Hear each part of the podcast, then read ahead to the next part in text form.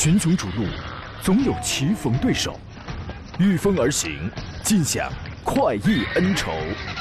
享受人车合一的至臻境界，你首先需要选对最合适的宝马良驹。二零一七精彩汽车生活从这里开始，买车意见领袖，权威专家团队聚会团购买车，专业评测试驾，主持人杨洋为你客观权威解析。这里是 Up Radio 购车联盟。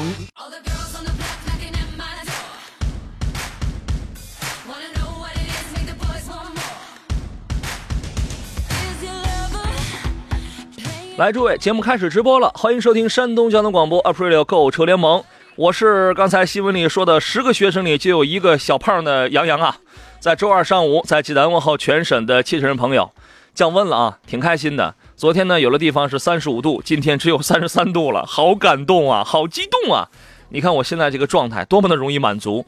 预报啊，很多地方都将有雷阵雨的天气，所以开车的你要注意，走路的你也得注意。像我这种体型的啊，咱们万咱这个这个咱们说，万一我要是走路滑倒了，跌在一个水坑里，我倒下了，然后把整个水坑的水全满出来了，这个多尴尬啊！今天一个小时直播，我们探讨交流一下选车、挑车、买车的问题，包括呀，拿着您的价格来问问我们，你买的贵不贵，合适不合适，想请我们来帮忙来谈谈价的都没问题。另外有购车买车计划，欢迎登录山东交通广播的微信平台，在“杨洋看车团”报名一栏里来填写你的买车信息，我们根据品牌人数帮你策划最给力的省级媒体团购。直播间三楼电话已经开通了，遇到买车问题可直抒胸臆，号码分别是零五三幺八二九二六零六零、八二九二七零七零或八二九二八零八零。解答问题的同时啊，我们也要穿插着来说说本周上市的三款新车啊，这个月合资小型车的降价排行。啊，时间如果 OK 的话，再说说最近的这个召回车型，还有三种网络互动方式，您可以分别可以在我的新浪微博、在山东交通广播的微信公众号、在山东交广杨洋看车团的微信公众号上皆可发言。只有群里的朋友，我就不寒暄了，咱们都是老相识了啊。今天做上宾，来自济南银座品鉴汽车的著名专家田道贤、田伯光老师，您好，田伯光老师。大家上午好，你好，杨洋。我先问您一个问题啊，嗯，你们这个行业啊，怎么来判断顾客进来是买车的还是来借厕所的？主要是看体型，还得看脸色是吧？对那个看脸色。一哎般体型像你这样的脸色耷拉个脸的，一般就是上厕所的。我怎么了？我只不过嗯就是是吧？抽检的学生当中，小胖墩扔不少，十个学生里就有一个有有一这个就有一个我，我怎么了？我吃的我自个儿家的饭，这是 看脸色啊。对，看脸色，一般行色匆匆的来了之后，哦哎呀，我问你，厕所的，基本都是上厕所的。哎，那借厕所的那个脸色啊，肯定是紫色的 看车的一般都是白色的。啊。这要么就有人说了，说两个人在一块儿呢，不合适的话，你可以磨合，有争执我可以道歉啊，出现了矛盾我也可以妥协，但是我标价十二万的车，你砍价一刀下去两万块，问我卖不卖？啊，从那一刻我就知道你不是来买车的，你是来吹你是来吹空调的。对你也是有可能是来上厕所的。哎，是这意思。今天我们节目有一互动话题，我相信这个话题有人算过，有人没算过，就是你一年呢养车的费用是多少？诸位，你算过吗？欢迎跟我们来说一说。感谢山东吉利汽车超市在这个环节提供的车载吸尘器一部。节目最后有一位听众可以获得我们今天送出的这份奖品啊。您算过您一年养车的费用是多少吗？呃，一年算下来之后，费用应该在一万块钱左右吧。这个分别都包含一些什么样的费用啊？保险大概在三四千块钱保险。保险三百块啊，对呀、嗯、加油，太裸了这是。加油，一个月八九20百块钱加油钱。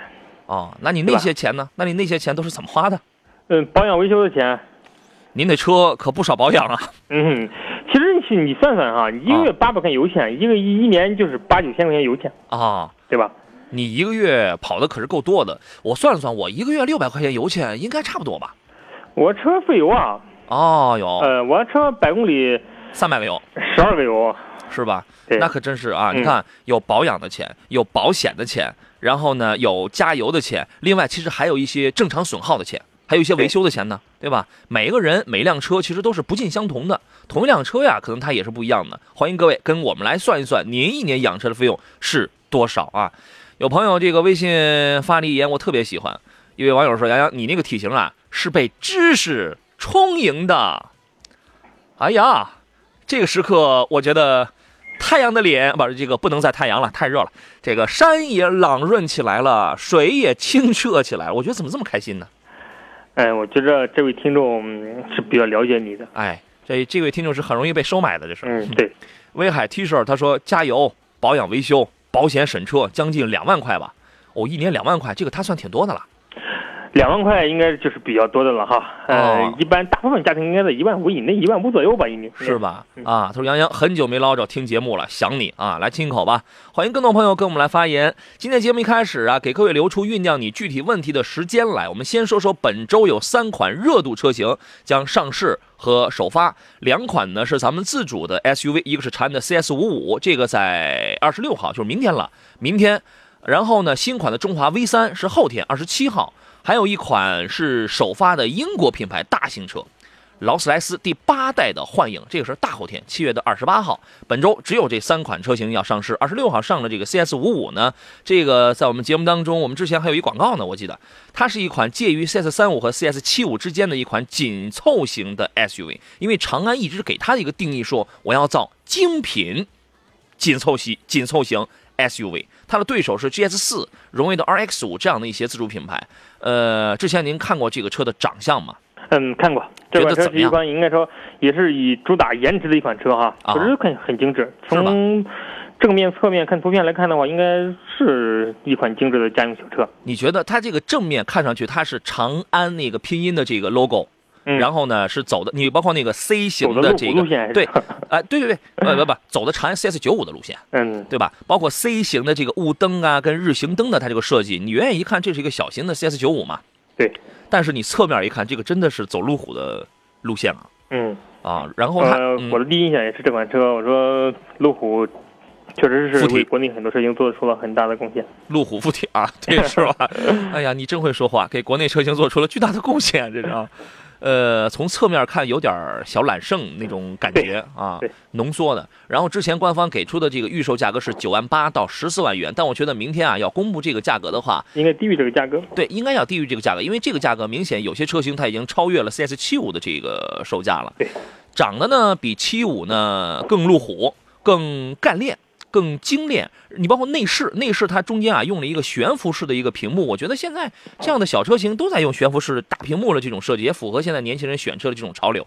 如果呀，如果田老师你在年轻六十岁，就差不多是二十出头啊，嗯，那么你会选择一些，因为车这个东西外观是给别人看的，内饰是留给自个儿的，你会选择什么样的内饰设计？不会的，我会选择像 BB 机一样的设计，为什么？就是那样 BB 机。您您刚才说的是 BB 机对，小屏的。哦，那你可真是很时尚的人啊，你很就是复古啊。我现在你对了吧？我现在年龄在这放着嘛。哦，那我觉得可能下回节目也就咱俩应该选择上啊审美观点应该是一致的。你少拖我下水。我觉得下回节目可能就没您了啊，这个您这什么岁数啊？这是 BB 机，哎呀，确实，现在很多车嗯动不动主打大屏啊，屏幕越来越大，是做的确实是越来越绚丽了。嗯，年轻人这个喜欢这个东西，然后呢也用的是那种有点像三幅方向盘了这种啊，然后中控台上呢也用那种软性包裹了材料，然后呢还有的位置用的是仿碳维仿碳纤维装饰板，也给你跑那种红色缝线。红色缝线这个红黑内饰，就红色缝线这个大家应该是是比较喜欢的。配置方面呢，如果你选的是顶配车型，当然顶配我觉得肯定是是到不了十四的，顶配车型还会搭载自适应巡航。这个东西实际上高速行驶的时候可以起很大的一些辅助作用的。自动泊车，你看，你看这么小的车型还用自动泊车啊？它肯定在顶配车型才会配备这样的对的配置。是。然后呢，顶配车型还会给你有并线辅助、车道偏离预警、主动刹车，啊，所以说如果它的顶配车型只有十二万多，只有十三万多，然后配上这些东西，哎，我觉得这是一件很美好的事情啊。但是，如果如果到了顶配到十二万多的话，以它现在广告宣传的一点五 T 的动力来说的话，其实也是在市场当中也是偏高的价格。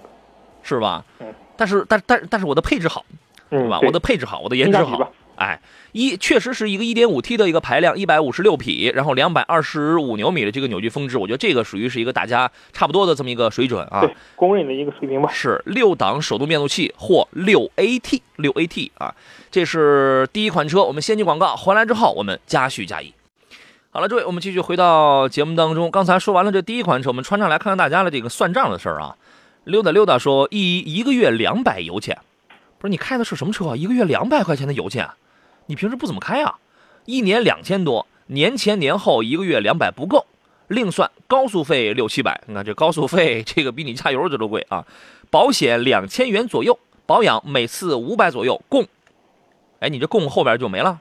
你一共这是多少钱啊？其实我觉得这个那个田老师这位算是花的是相当少的了。对，他说不贵。应该说他的车肯定是不经常用，大部分时间应该是放家里，或者哎是家位、单位离家啊特别近。是啊，天天都是推着上班，嗯，一看你开的就是纯电动车啊，一个月就只花两百块钱油钱。那两百块油钱花哪儿了？是炒菜了吗？这是。摩托车吧，可能。机机车男孩说刚打开，田伯光老师来了。你看，这是你的粉丝啊，这个你也你也有粉丝，田老师，嗯，我得感谢交通电视台，感谢杨洋。这多么让人惊讶，是吧？易倾城说，两位可以说一说新款名图的优缺点吗？家用自动挡的哪一款是合适的？我觉得你应该先问排量，是吧？现在名图也有 1.6T 的，也有也有1.8升的。我个人觉得1.8升的这个性价比还是蛮高的，您认为呢？呃，一点六 T 主打的还是动力哈，嗯主打的还是动力。但是论这个车不省油哈，啊、呃，论经济的话，还是一点八 T、一点八的，一点八的相对来说还是比较经济。这个车这个车身的话，一点八的动力其实是足够了啊。嗯。呃，双离合器的变速箱的话，应该说还是不错的。嗯、至少从换挡的平顺性啊、油耗、经济上，应该说比上一代产品来说的话，它是要好的。嗯。但这款车就是它缺点在哪呢？这款车就是应该说，第一是我们刚才讲到了它 1.6T 的这个车嗯，它在相比竞品来说，它在油耗上，嗯、虽然比上代产品要低了，但是相比来说也是偏高的。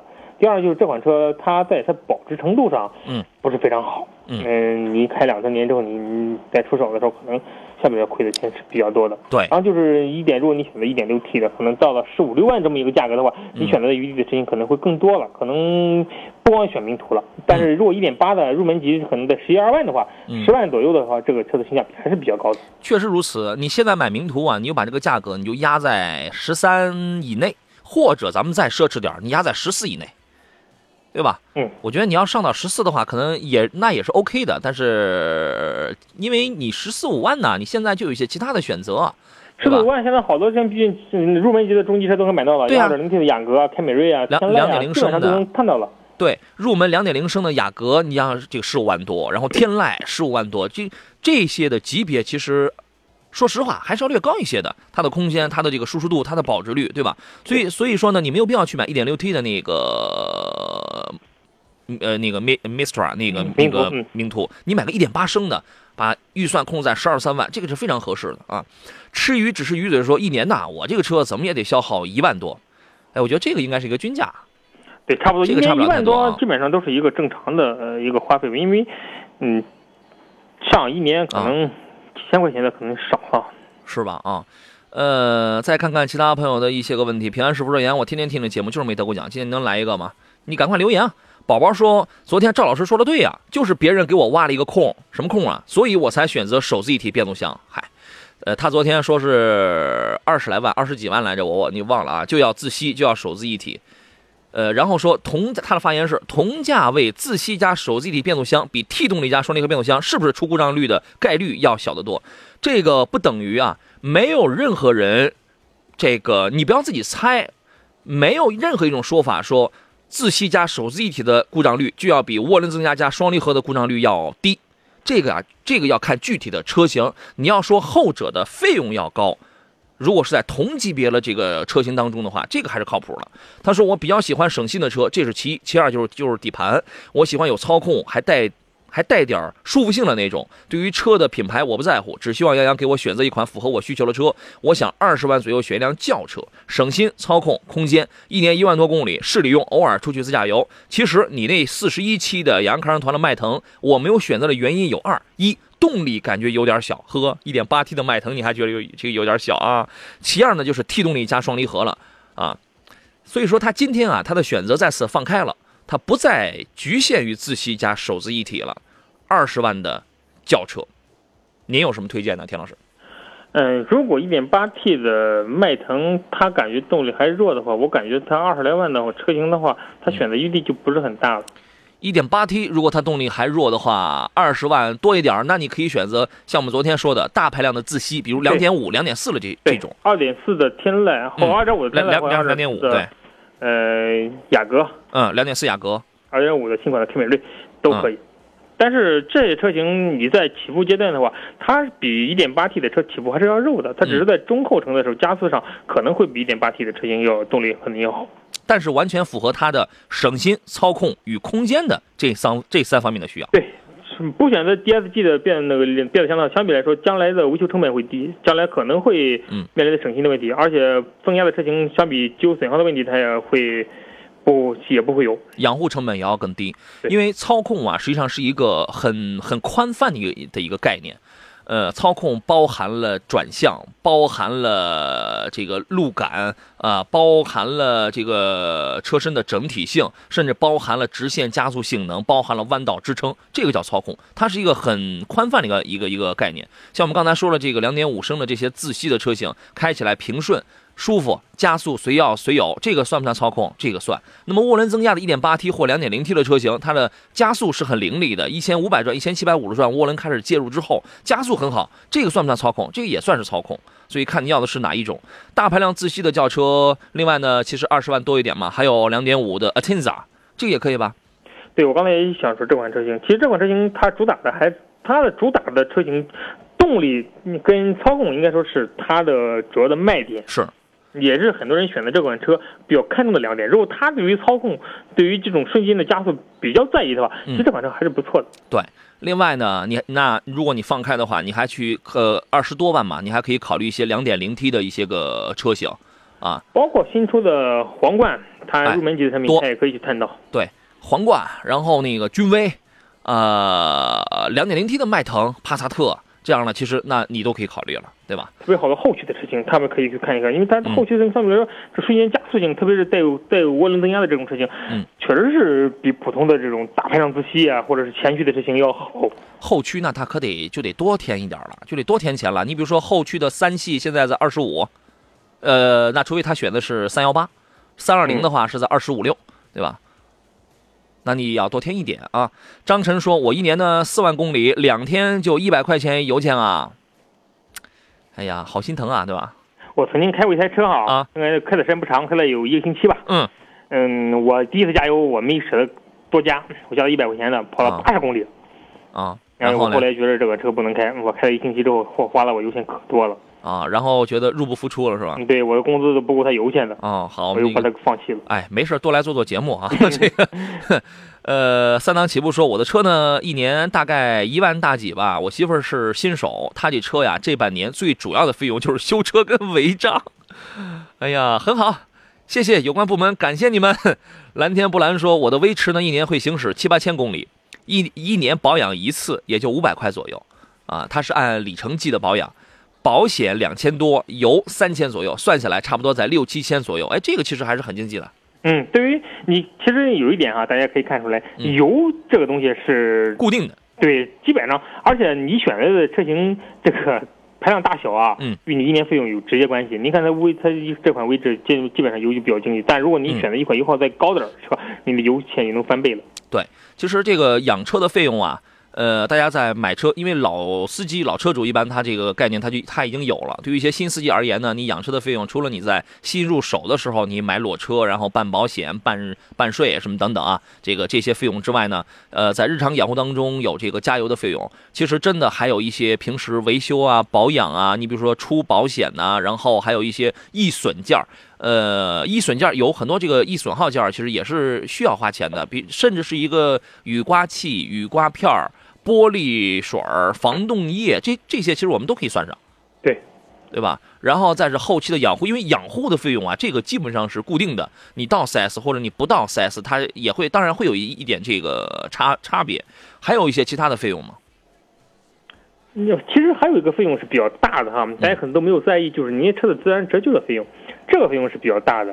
这个控制不了，这个这对这个控制不了的，而且就是这个费，但是往往这个费用是比较大头的，也是。对，这个只能你好好开，好好养护，这个人为应该是控制不了啊。乐乐他爹说，二十万可以选两点五的 Atenza 呀。对，刚才我们已经提到了这款车型了。念多多时候他说，我开的车每年只需要每年只需要六百块钱，因为它是每公里六到七分钱的电费。保险呢是两千五百块，保养是一百块，一共是三千三百块。就是说他一年只需要三千三百块。他开的是什么车呢？是北汽纯电动路过。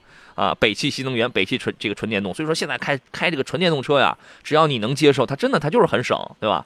他说：“专家能说一说电动车的保值率吗？他的车是北汽新能源的 EC 幺八零啊，就那个两厢了。这个 EC 幺 EC 幺八零既便宜，而且卖的也多。这个啊，购车的时候他是花了四万九千八，这等于是一比一直补完了之后的价格啊。其实你看到吗？入手一个四万多的这个这个车来说的话，价格不高哈。嗯，五万块钱吗？对呀、你其实想买国内的一些好多入门级的，比如一点三排量的一些小车型来说的话，你办完手续之后也得花个嗯呃五六万块钱。嗯，但是其实怎么说呢？现在随着就是大家对电动汽车的认可度越来越高之后啊，它的嗯保值程度也是在呃基本上一个上升的一个阶段嗯。但现在不敢说它具体保值有多好，为什么？因为嗯现在卖的人很少，嗯，基本上没有人在卖。它需要时间，对，卖的人少，买的人正在逐渐增多。对，嗯、未来两年左右吧，嗯，电动汽车应该会成为，我觉得它的保值程度会好于汽油车。为什么？嗯因为它具备了很多优点，比如说经济啊、噪音小啊、舒适度高啊，这嗯一系列的那个优点。可能它现在面临的问题就是充电的问题，啊，一就看你旦充电问题解决了，方不方便。那一切问题都不是问题了。对，就看你充电方不方便了问题啊。你看看人家，人家一年才花三千三百块，和一个月才花三百块，不到三百块。对，确实是比较啊。经济，而且现在大家对环保意识越来越强的这种情况之下，嗯。呃，未来电动汽车一定是趋势。对啊，让我们来羡慕他吧，我们来羡慕他啊！来看大家挑车买车的问题，注意到了挑车选车可以通过电话零五三幺八二九二六零六零七零七零或八零八零，在我们十二点直播结束之前，与杨洋、与田道贤老师共同来交流，咱们共同来探讨啊！另外呢，还可以通过三种网络互动方式，您可以可以发微博，在新浪微博上艾特山东交广杨洋侃车啊、也可以在山东交通广播或者山东交广杨侃人团的微信公众号上都可以发言。后一个微信公众号，请直接搜索小写的拼音全拼杨洋 FM 幺零幺幺幺。嚯，我一看这个有好多留言。CCTV 说：“谢谢，得到你的指导，太开心了，您客气了。”西蒙蒂说：“杨洋这路感好，是不是就特别颠呢？特别颠能叫路感好啊？嗯，特别颠叫反馈路路反馈能叫路感清晰，不叫路感好，哎，那叫路不好，那叫路感清晰。好了太硬了。哎，我们先进入半天广告，回来之后咱们接着聊。群雄逐鹿，总有棋逢对手，御风而行，尽享快意恩仇。享受人车合一的至臻境界，你首先需要选对最合适的宝马良驹。二零一七精彩汽车生活从这里开始。买车意见领袖，权威专家团队聚会团购买车，专业评测试驾，主持人杨洋为你客观权威解析。这里是 Up Radio 购车联盟。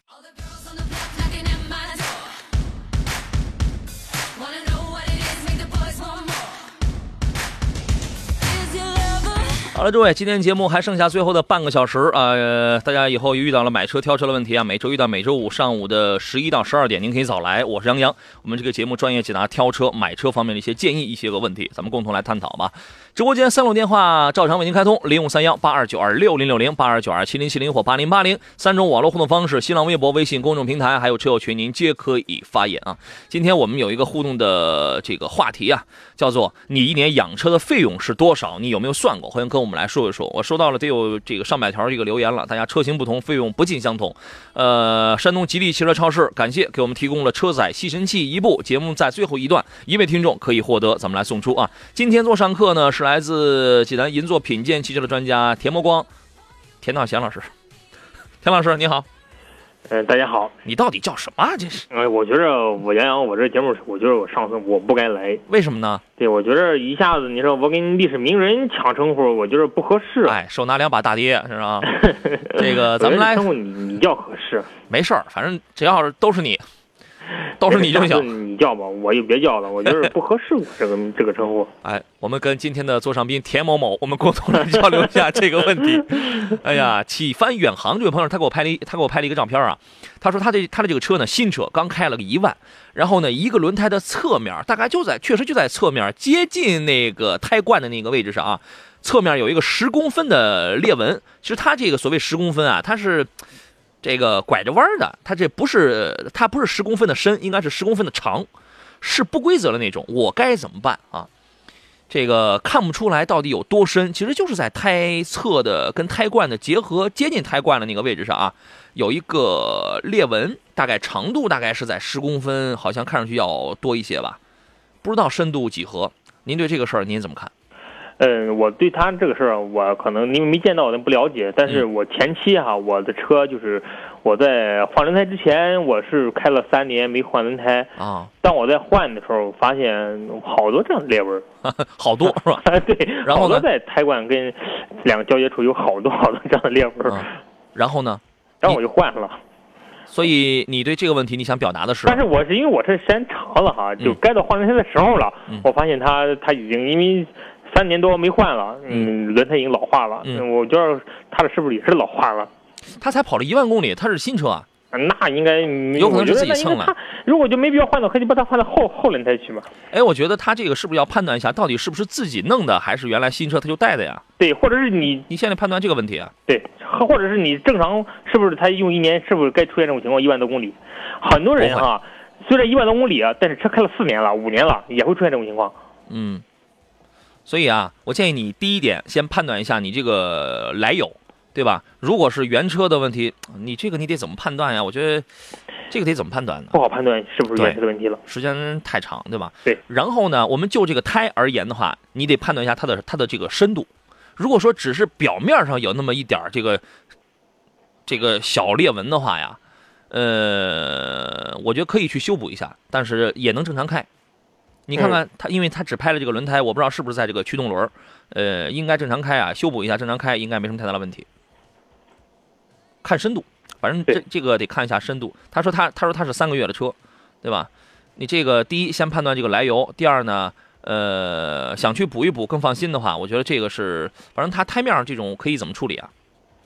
胎面没法处理，胎面你只能说你如果不严重的话，就只先能轮胎位，你换到你哎后轮胎位置或啥的。对，换到从动轮儿嗯啊。如果确实不是很深，因为这这个主要看深度啊。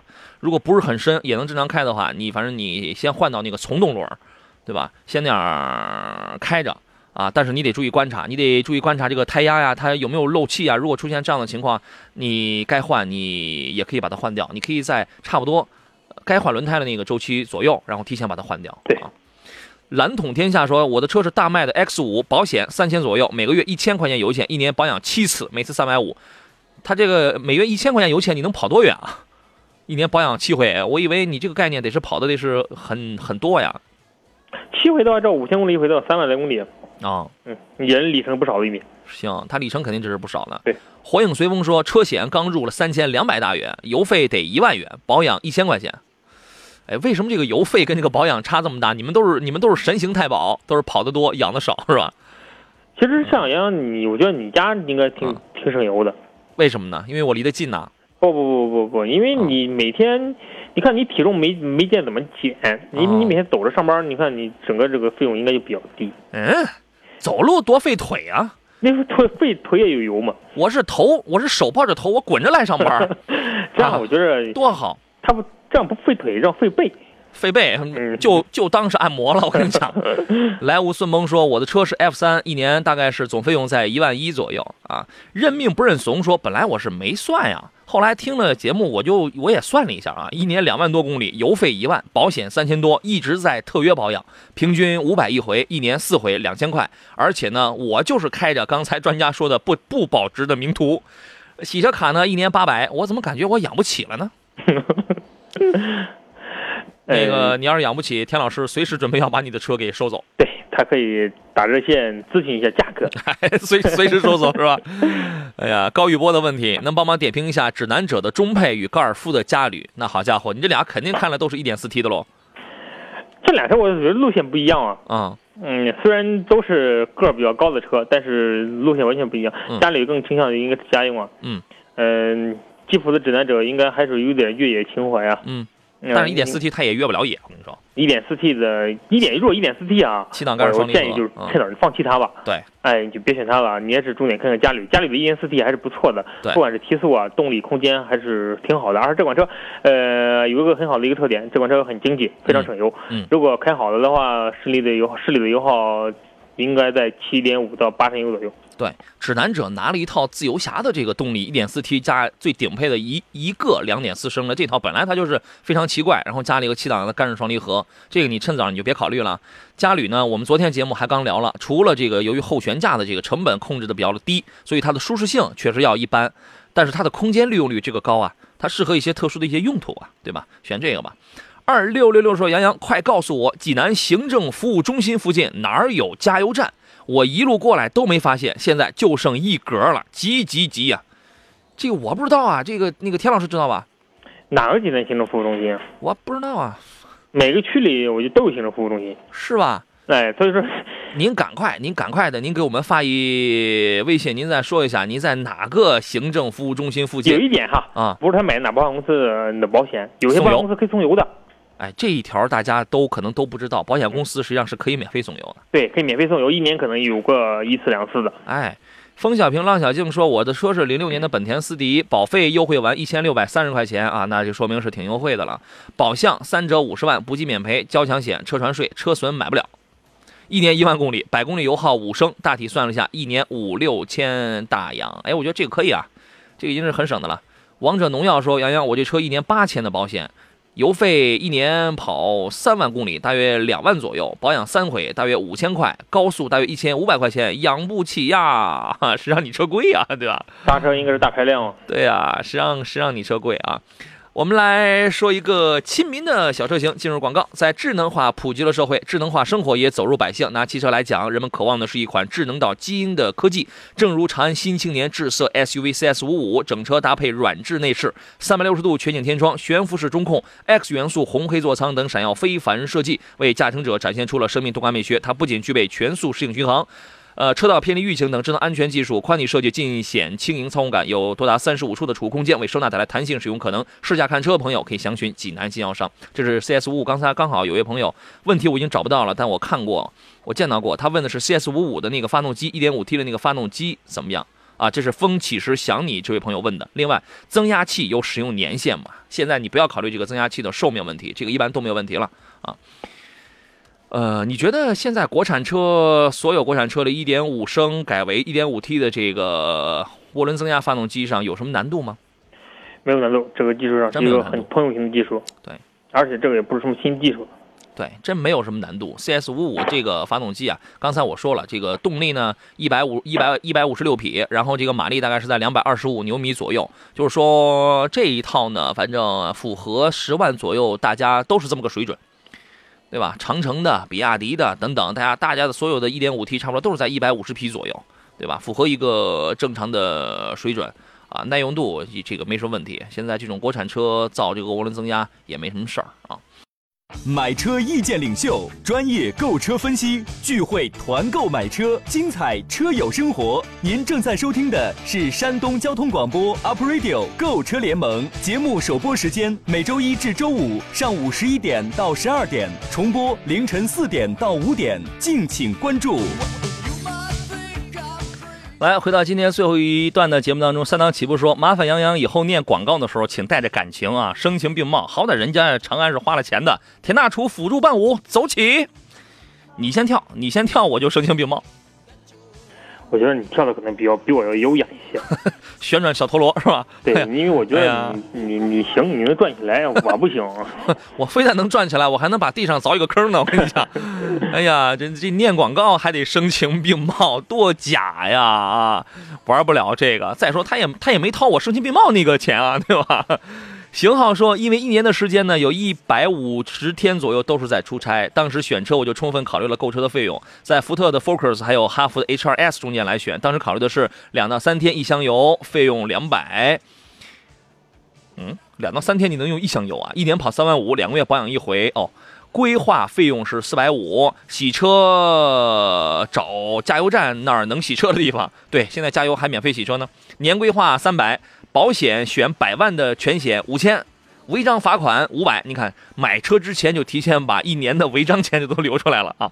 三年一套胎，规划是一千六，一年等下来油费一点五万，加保养两千七，再加洗车三百，加保险五千，加罚款五百。我觉得我今天我这造孽呀！我这出了这么一个题目，你们都疯了吧？都是，我觉得你得为难你自己。哎呀，真是啊，我这太为难我自个儿了。加车胎五百，平均等下来，平均等下来差不多一年两点四万左右。最终选下来，他选择的是哈弗 H2S，保养和购车价格比 Focus 要便宜。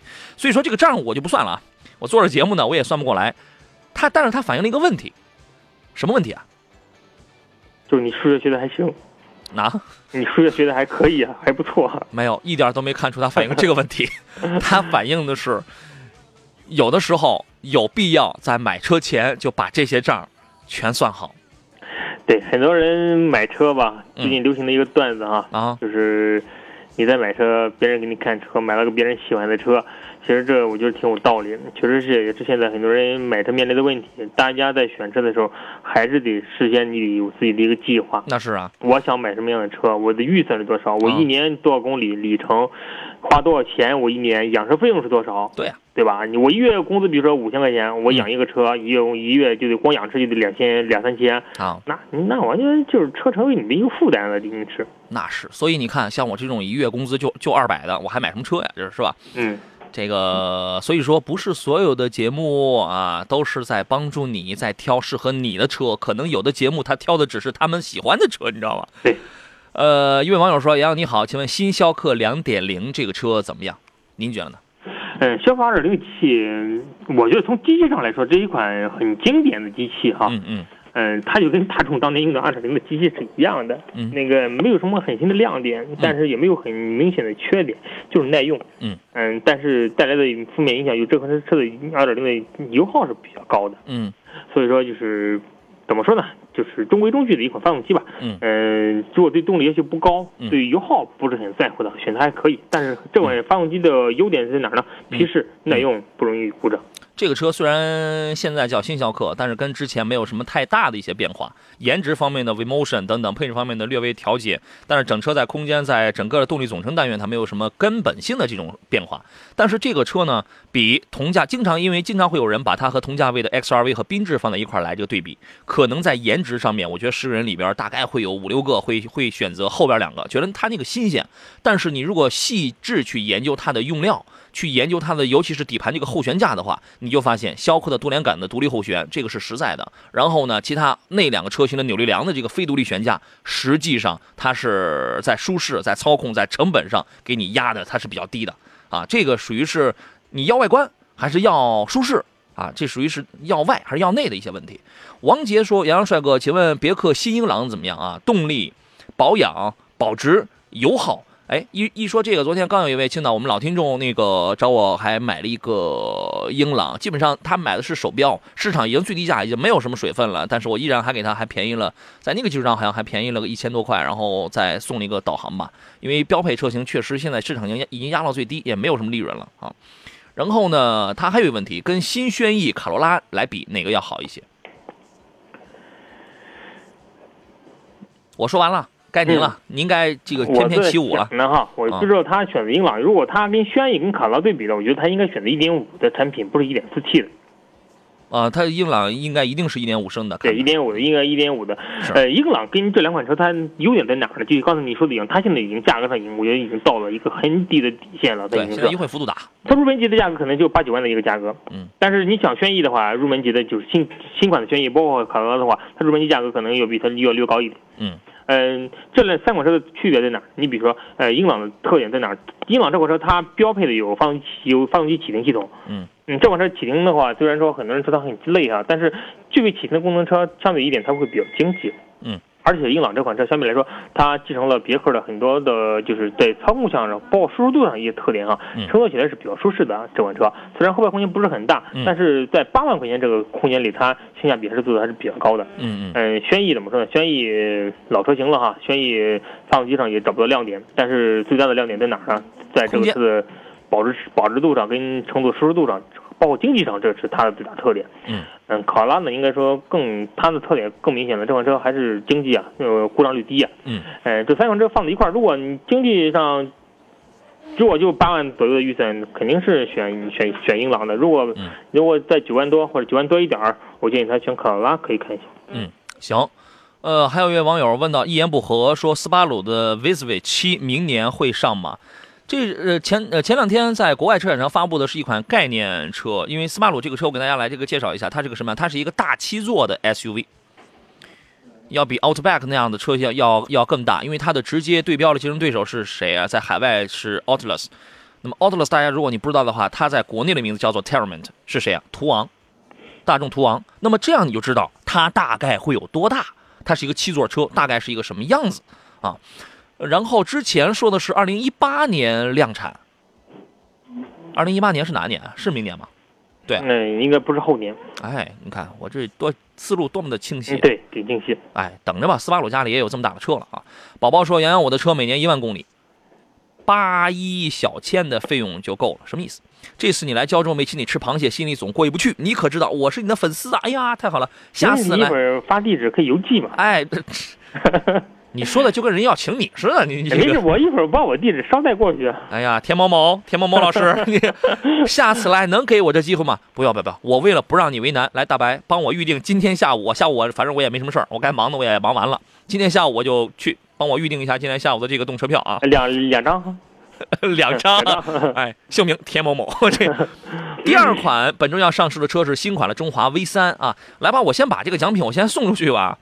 这个参与朋友太多了，我我想我随机来送一个好不好？我想送给认命不认怂、认命不认怂这位网友，你可以获得由山东吉利汽车超市送出的今天的这个车载吸尘器一部啊，不用这个不用着急，后面还有呢，这个好几箱子呢。这个请通过这样吧，呃，你直接在山呃，在我的新浪微博上吧，在我的新浪微博山东交广杨洋侃车，你可以找到，私信给我你的这个电话跟收件地址，然后我们给你来发快递啊。本周要上市的认命不认怂，本周要上市的第二款车是中华的 V 三，这也是一款小型的 SUV，但是我觉得这个车变化还是蛮大的。前脸用了好亮的好多的这个装饰条的这种镀铬装饰条这种亮点，然后侧面看上去呢，隐隐藏 C 柱啊，隐藏 C 柱反而有一点这平顶向下的这个悬浮设计了，悬浮车顶设计，内饰的变化比较大，全新设计，中控中控触摸屏直接用了一个竖着竖着的一个竖着的这么一个大尺寸的一个屏幕，两边是这个空调出风口。对，没错，你能想到跟雪佛兰跟福特的出风口是差不多的，但是中控屏是那个竖着的，还挺大的这种，比较时尚啊。1.5升和 1.5T 两个发动机，五档手动或者五速手自一体变速箱，也是一个 V3 不大呀。这个跟长安的 CS35 啊这样的小车型，东南的 DX3 啊，瑞风的 S3，这是直接的竞争对手。第三款车就不说了吧，劳斯莱斯全新一代的幻影，二十八号去全球首发。不说的原因是也是我也买不起啊，我觉得这个车不用说了。真不说了。对，因为这个车，我觉着还是让大家自己慢慢品味吧。行，慢慢品味啊。Amazing 啊，你的解释非常的 amazing。一位一位网友叫 Amazing，他说 GL 八家用怎么样？哪一款性价比要高一些他应该指的是新款的 GL 八吧啊？是，？G 二八家用来来说的话，我感觉不是很合适。为什么不很合适？它它很费油啊，嗯不经济。如果家用的话，更多的我推荐大家去看看艾力绅。嗯，艾力绅经济点儿，对啊，不光经济，而且这个车艾力绅比 G 二八也好开啊。反正都有电动侧滑门儿，是吧？都有 G 幺八现在要买的话，两点零 T 二十八万起的那个价格要确实要高一些，但是它有太高了，它更多的倾向于商务用的，现在是。对，但是它有，但是它舒适性跟空间确实好，它这个确实在那三个 MPV 里边，它真的新出的这个算是最好的了。呃，然后呢，它有个两点五的两两点五的这个动力，反正稍微老一点嘛，你要多付点油钱啦，多付点油油钱，但是这个起步价格要低一些啊。土豆说还来得及吗？点评一下威朗和英朗，谢谢杨仔杨仔天老师。我建议啊，你要么买君威，要么买买英朗。对威朗太小众了，对啊，你弄一点五的一个威朗，弄一个大空间，你要你要自个儿开着没什么事儿，你要夏天你驮上几个人的话，哎呀，真挺费劲的。对它完全的有一个小马拉大车啊，嗯特别是纵档的匹配的非常不好，特别是在夏天这个满载的情况之下嗯，震慑感特别强。是。空白元素说：“洋洋，下午没事儿钓鱼去啊？嗯，去不了，去不了这个啊。不是定好去去胶胶东了吗？哎，田某某，田某某老师还想拉着我去吃螃蟹呢，这是。好嘞，今天节目就要到这儿了，还有很多没有聊完的一些话题跟内容啊，因为大家问题比较多，我们留到明天的节目当中吧。再次感谢田道贤老师，咱们下回再见。嗯，下回见。感谢电幕前的诸位呃，每天中午的十一到十二点，这是我们专业解答挑车、买车问题的时刻。我是杨洋。节目以外，欢迎登录喜马拉雅搜索“杨洋侃车”，关注我的专辑声音，回听绿色版的节目，也可以通过新浪微博与我取得联络。祝您午餐愉快。